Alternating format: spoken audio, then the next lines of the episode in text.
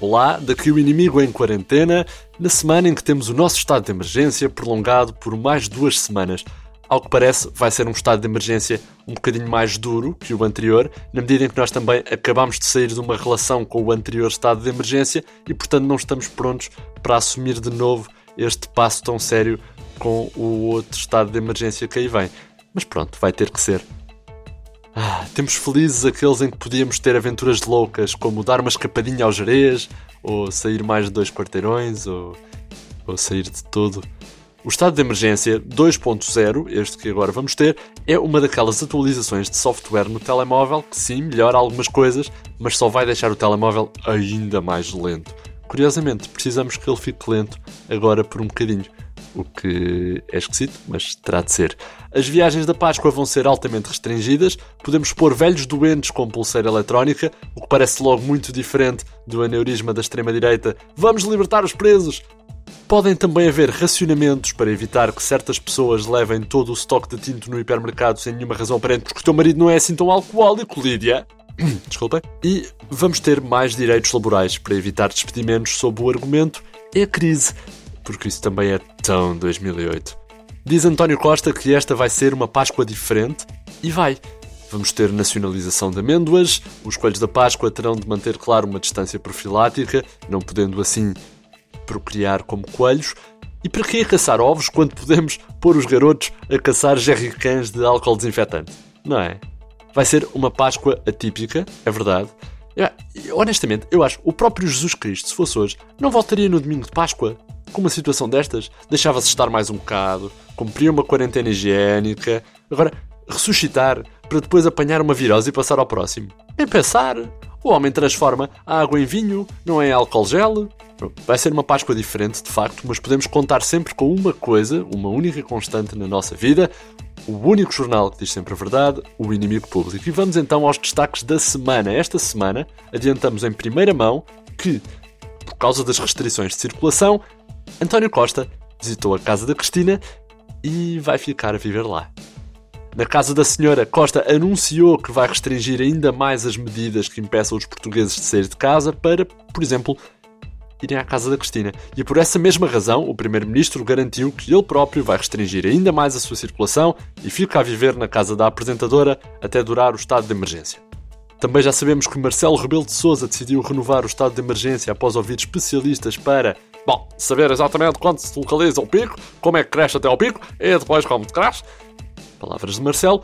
Para perceber a temática dos picos, Marcelo contactou então o maior especialista nacional em picos, o alpinista João Garcia. Foram os dois até à Ilha do Pico e o alpinista João Garcia explicou-lhe que bom, os picos sobem-se devagar, espeta-se uma bandeira quando se atinge o ponto mais alto e depois desce-se devagar ou por ali abaixo aos trambolhões, dependendo do caso. Marcelo ouviu depois várias socialites, modelos e atrizes de telenovelas, especialistas elas em picos de silicone. E de quem foi para quem devia ter sido consultado, a maioria do Algarve encerrou as suas praias, uma medida que tem como objetivo, claro, evitar o contacto social, mas há empresários para quem isto também significa o fim do contacto sexual. É o caso de Zezé Camarinha, que telefonou para o inimigo a perguntar: Então, e agora quem é que me indeniza, pá? Os aviões não trazem as bifas, as praias estão desertas e António Costa não teve uma palavra de apoio para o setor, pá. Uma palavra que seja, nem que seja puta creme. Lamentou assim Zezé Camarinha.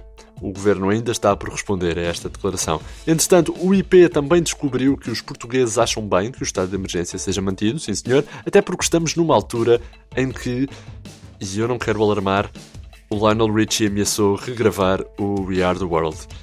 Ora, se isto acontecer, as Forças Armadas têm ordem para lançar a mãe de todas as bombas, a versão unplugged de Mãe Querida, o épico que reuniu Tony Carreira, Valentina Torres, Ágata e uma quantidade assinalável de permanentes.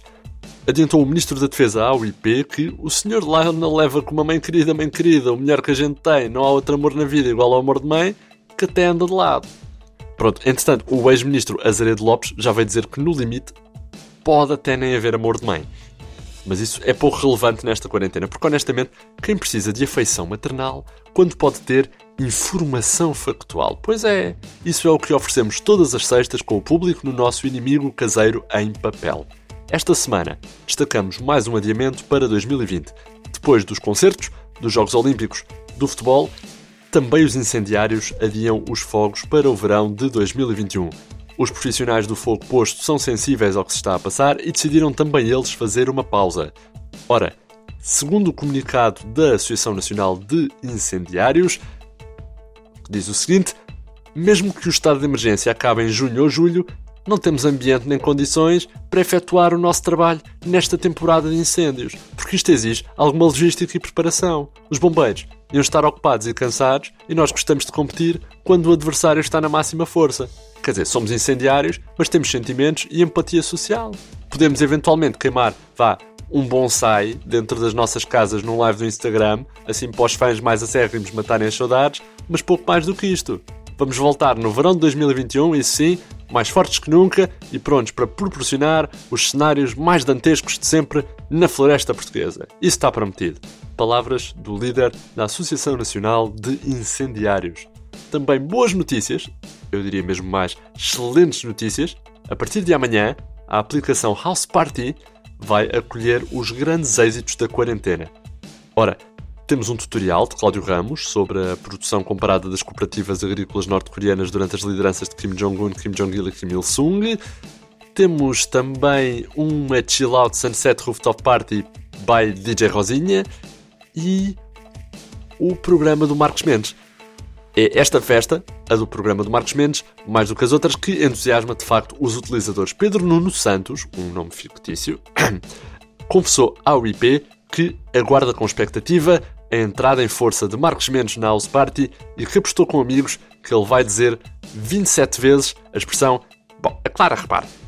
Comprando a edição impressa do IP, podem descobrir ainda que o cansaço familiar extremo passa a ser um motivo válido para estar na rua uma dominatrix masoquista foi presa por levar o marido de trela a passear à rua. Os serviços prisionais suspendem os motins durante o estado de emergência. A maioria dos testes efetuados em lares de idosos, afinal, são de cultura geral. E há um estudo que revela a última paixão de Fernando Pessoa não foi Ofélia, mas sim a PT do ginásio que ele frequentava. Foi assim o mundo aos olhos caseiros do inimigo público com notícias frescas de Mário Botequilha, Vitória Lia, João Henrique Alexandre Parreira e uma caseirada sonora. Desculpem, isto, isto soa esquisito. Uh, um trabalho sonoro de excelência, por Eva Esteves. André Dias a despedir-se com amizade socialmente distante e até para a semana.